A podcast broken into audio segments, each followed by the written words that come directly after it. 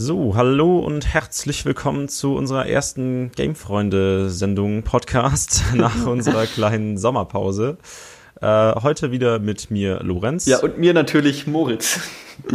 Und wir haben natürlich wieder ein paar wunderschöne Themen für euch vorbereitet. Mhm. Äh, heute sprechen wir unter anderem über das neue angekündigte Witcher DLC. Außerdem schauen wir uns mal zwei eher unbekannte neuere Indie-Games an. Und zu allerletzt haben wir noch einen kleinen Rückblick über die gesamte Spielekonsolengeschichte für mhm. euch.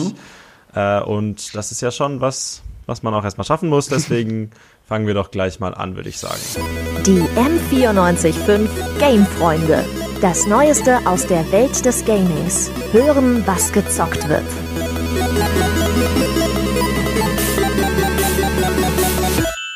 An alle Witcher-Fans da draußen, aufgepasst. Es gibt bald wieder etwas Neues aus dem Witcher-Universum rund um Geralt von Rivia zu erkunden. Und damit meinen wir jetzt nicht die zweite Staffel der Netflix-Serie, die jetzt im Dezember rauskommen mhm. soll, sondern für das Spiel The Witcher 3 Wild Hunt. Ähm, das polnische Entwicklerstudio CD Projekt Red hat den Fans der Spiele nämlich noch einiges versprochen. Ja, vor ein paar Tagen fand nämlich die erste WitcherCon statt und dort offenbarten die Entwickler zukünftige Pläne für das ja sehr beliebte Spiel. Der Witcher 3 kommt bald auch für die Next-Gen-Konsolen raus und damit noch nicht genug News, denn das mittlerweile ja schon recht alte Spiel mit sechs Jahren soll auch dieses Jahr wieder ein weiteres DLC bekommen. Kostenlos natürlich. Uh, kostenlos, immer gut. Ähm, die Entwickler haben sich da anscheinend stark von der Serie inspirieren lassen, denn das DLC soll sich eben mit den Inhalten der Serie auseinandersetzen und mhm. sich daran orientieren. Ähm, das könnte jetzt einigen Witcher-Fans etwas komisch vorkommen, äh, da das Spiel und die Serie ja zumindest erstmal lizenzrechtlich irgendwie streng voneinander ja. getrennt sind und auch ganz unterschiedliche Handlungen haben, was ganz, äh, was ganz anderes behandeln. Äh, wie die Entwickler das verknüpfen möchten, das werden wir dann wohl rausfinden, ja, wenn das DLC droppt. Das Großteil ist noch ein bisschen unklar, was genau so ist, aber was man weiß, unter anderem soll es zum Beispiel auch Kleidung aus der Serie geben für den Ingame Witcher dann. Wir sind auf jeden Fall gespannt. Freuen wir uns erstmal, dass die Ära vom Videospiel Geralt noch nicht ganz vorbei ist. Wer weiß, was da noch alles ja. kommt. Finde ich auch. Ich war immer ein großer Witcher-Fan, großer Witcher 3-Fan, auch viel gespielt und ich glaube, ich werde mir das auf jeden Fall reinziehen. Ebenso. Also von Witcher jetzt zu was ganz anderem. Ähm, und zwar der Juli an sich, für mich, aus meiner Empfindung nach, war ja schon eher so eine kleine Durststrecke, was Games angeht. Mhm. Ja, im August kommen jetzt zwar ein paar neue Spiele raus, aber bis dahin müssen wir uns ja noch ein bisschen gedulden. Ja, und damit euch in der Zwischenzeit nicht ganz langweilig wird, hat unser Gamefreund Freddy äh, mal etwas, also zwei etwas unbekanntere Spiele rausgesucht, die er euch mal vorstellen möchte. Genau, hallo Freddy, was hast du denn für Spiele rausgesucht und was macht sie überhaupt so besonders? Hi, ja, servus. Hallo. Ähm, also ich habe euch rausgesucht The Muck und Snake RX. Ja, erstmal mhm. zwei sehr seltsame Namen, aber sie nichts. werden noch Sinn ergeben, hoffentlich. Ähm, an sich haben die zwei Gemeinsamkeiten, bis auf die blöden Namen. Äh, sie sind von einem einzigen Entwickler und sie sind Roguelikes. Also für die, die das jetzt mal nichts sagt, Roguelikes sind an sich ein Genre, in dem man nach dem Ableben, also wenn man stirbt in dem, in dem Spiel, wieder ganz am Anfang anfangen muss. Also dann mit ohne Ausrüstung oder anderen Fähigkeiten, die man währenddessen gesammelt hat, ist einfach wieder back to the roots dann. Ja, genau. Äh, also ich bin ein großer Fan von Roguelikes, deswegen bin ich jetzt mal hm, gespannt. Äh, aber dann fangen wir doch mal mit Muck an. Äh, oder Muck. Wie würdest du das Spiel denn beschreiben? Ja, so ein bisschen wie Minecraft auf Speed. Also es hat diesen typischen Minecraft oder auch Valheim Loop, wo man halt immer wieder neue ähm, Ausrüstung sich craften muss. Heißt, du fängst irgendwie mit einer Holzspitzhacke an, mhm. dann Stein, dann Eisen und so weiter und so fort. Aber das Ganze halt um ein Vielfaches beschleunigt. Also wo du ja in Minecraft so 20 Minuten hast oder so für einen Tag, bis dann im, in der Nacht die Monster spawnen, das sind jetzt mhm. hier gerade mal fünf. Also es ist einfach super wichtig, sofort ähm, ja. zu wissen, was man tun muss, was man ja einfach eigentlich weiß, wenn man ja schon Minecraft oder sowas gespielt hat. Und dann jagen einen nachts die Monster einfach erbarmungslos. Also da musst du einfach wirklich schon vorbereitet sein innerhalb von fünf Minuten oder das wird sehr schnell sehr, sehr schmerzhaft für dich. Also die ersten Runs sind eher frustrierend. Ja, kann man so sagen. Also schon man muss sich einstellen, schon in der ersten Nacht drauf zu gehen, wenn man nicht weiß, was man tut. Ja, vor allem, wenn man dann immer wieder komplett von vorne anfangen muss. Ja, ja, aber man kommt recht schnell so in den Flow rein und weiß dann, was man tun soll. Und dann hat man schon die erste Nacht so ein bisschen ausgeplant und dann kommt man eigentlich schnell, doch recht schnell voran. Mhm. Und wenn es dann immer noch zu schwer ist, kann man sich auch noch acht Freunde dazu Unterstützung holen. Also Krass. das kann zwar auch anfangs ein bisschen chaotisch sein, wenn da irgendwie acht kopflose Hühner rumrennen. Das sind ziemlich viele für ein Roguelike. Ja, ja. Aber man spielt sich dann so ein bisschen in, die, in der Gruppe ein und dann delegiert man auch so ein bisschen Aufgaben und dadurch ähm, wird das alles ja dann doch noch einen Ticken einfacher, weil man nicht mehr halt alles an einem Tag machen muss, sondern dann auch noch auf die Unterstützung seiner Freunde zählen kann. Aber mhm. egal, wie gut du dich dann vorbereitest, am Ende ist dann wieder in der fünften Nacht irgendwie ein Boss, der dich mit einem Schlag platt macht und das wieder vergast. Also es ist schon sehr erbarmungslos, aber es kann auch sehr taugen, dadurch, dass es halt so kurzweilig auch ist. Ja, aber also dann scheint es ja doch so eine Balance zwischen fordernd und belohnend irgendwie ganz gut gefunden zu haben oder zu finden. Ähm, für mich klingt das aber jetzt eigentlich auch nur nach Minecraft auf hoher Geschwindigkeit irgendwie. Du hast ja schon gesagt, Minecraft auf Speed. Äh, hat das Spiel denn sonst noch irgendwelche Besonderheiten, die es auszeichnen? Ja, also es hat noch so diese Mechanik, dass man halt Fähigkeiten einsammeln kann, wie zum Beispiel einen Doppelsprung oder höhere Angriffsgeschwindigkeit oder sowas. Mhm. Das, äh, erinnert so ein bisschen an A Risk of Rain, weil man auch die immer mhm. wieder einsammeln kann, mhm. also von der gleichen Art und dadurch halt immer mehr Doppelsprünge bekommt oder so.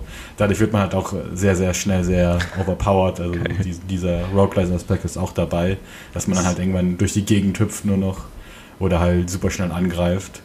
Ähm, die kriegt man aus Truhen, die man halt mit Gold öffnet, die man von den Monstern tötet. Heißt, man kann auch nicht einfach die ganze Nacht wegrennen, weil sonst ist man irgendwann nicht mehr stark genug, um überhaupt noch einen Schlag zu überleben. Deswegen ist das eigentlich ganz gut gebalanced dadurch, dass man halt dann mit Truhen mit höherem Goldwert, also dann bis zu 200 Gold oder so, mhm. ähm, dann kriegt man da halt auch die overpoweredsten Fähigkeiten raus. Also ist dann wahrscheinlich alles wieder weg, wenn man stirbt, oder? Ja, genau. Also die, da ist wirklich nichts. Hört sich dadurch aber auch recht, ja, recht kurzweilig an.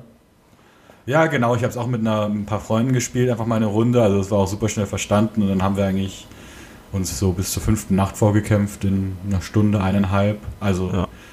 noch dazu ist es kostenlos auf Steam. Also oh. es hält eigentlich niemanden einen davon ab. Immer ein guter Punkt. So ja. Die arme Studentin. Ja, da, da schaut es nicht, vor allem wenn der Summer Sale da vorbei ist, kostenlose abzugreifen. Ja, genau. genau. Hat man dasselbe Glück auch bei dem zweiten Spiel?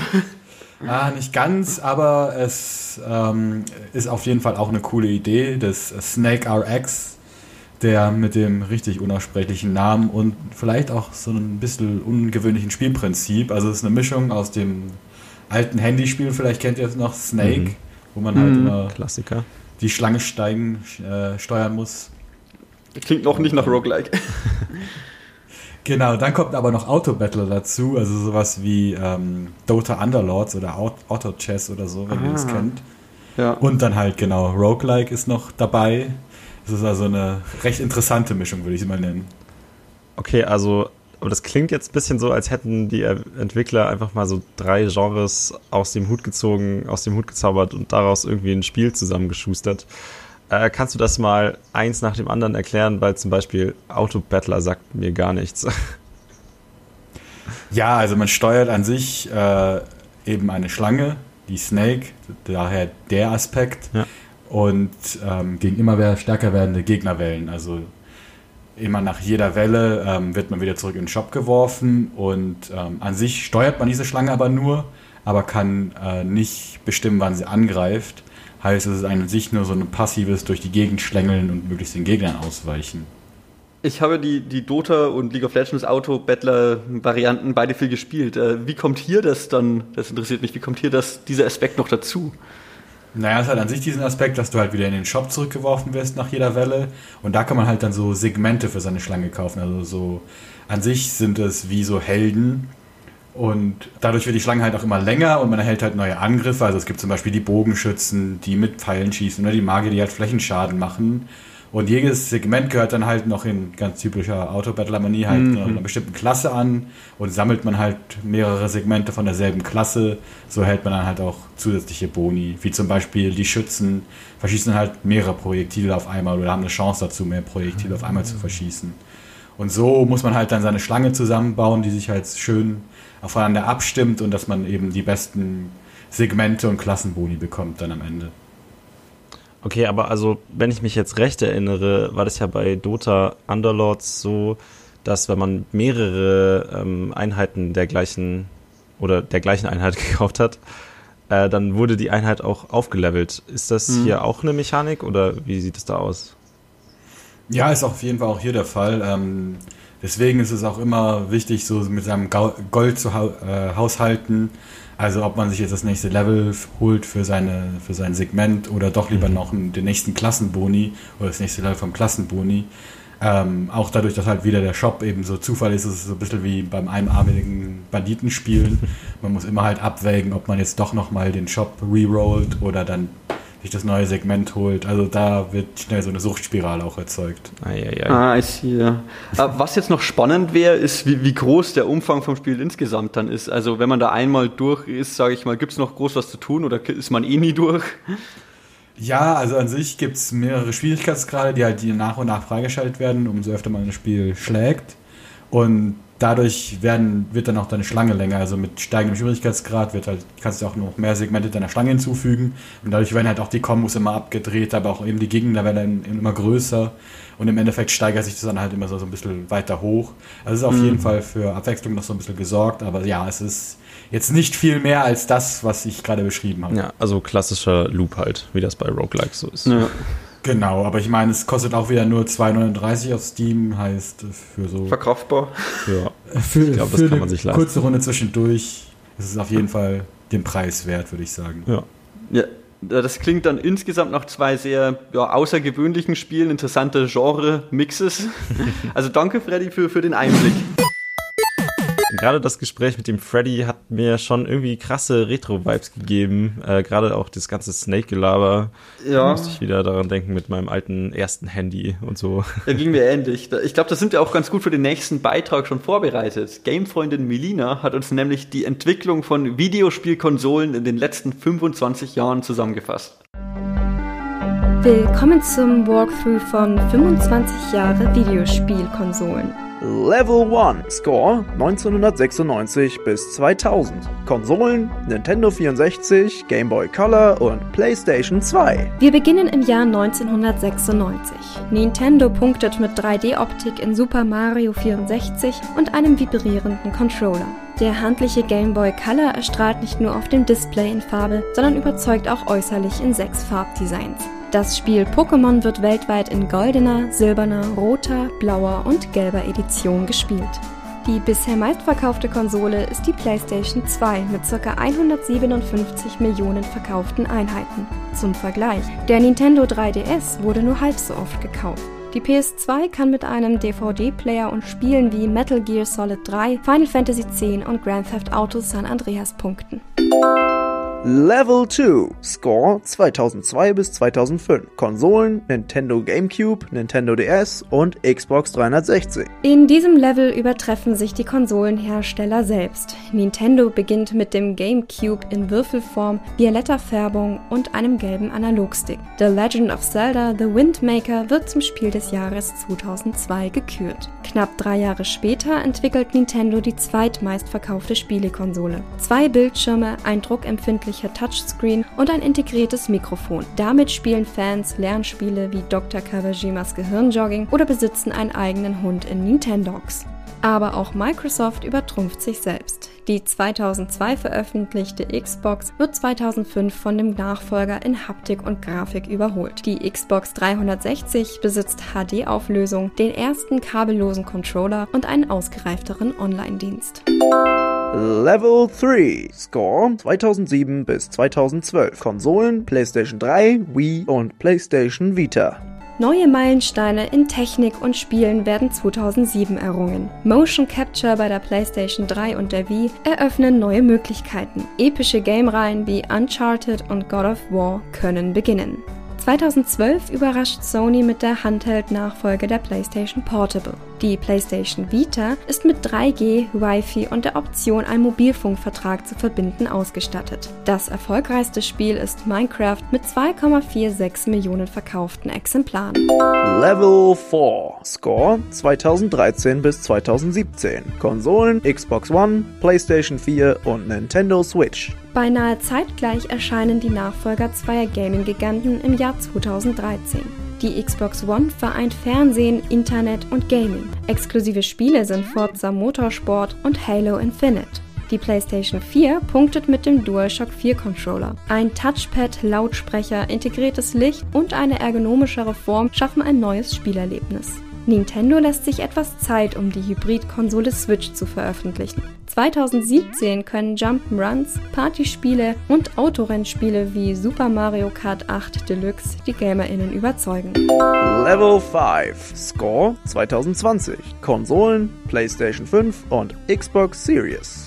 Die PS5 in futuristischer Optik, die Xbox Series X und S in quadratisch praktischem Design. Doch die Fans leiden. Aufgrund von Lieferschwierigkeiten müssen manche länger warten, bis sie in den Genuss der neuesten Technik kommen. Feinfühligere Controller mit haptischem Feedback und Bluetooth-Verbindung warten auf die GamerInnen.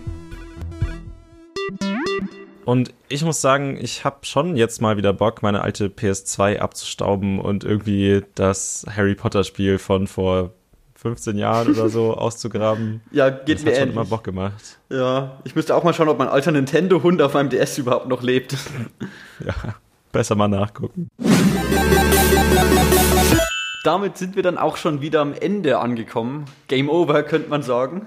An der heutigen Folge beteiligt waren Sina Auer, Melina Pischulti und Frederik Mial. Und äh, solltet ihr Feedback haben, beschwert euch gerne oder schreibt uns auch irgendwie mal ein paar nette Worte an gamefreunde.m945.de.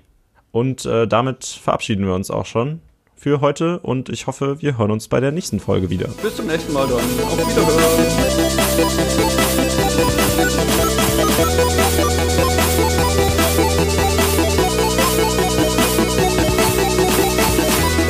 Wiederhören.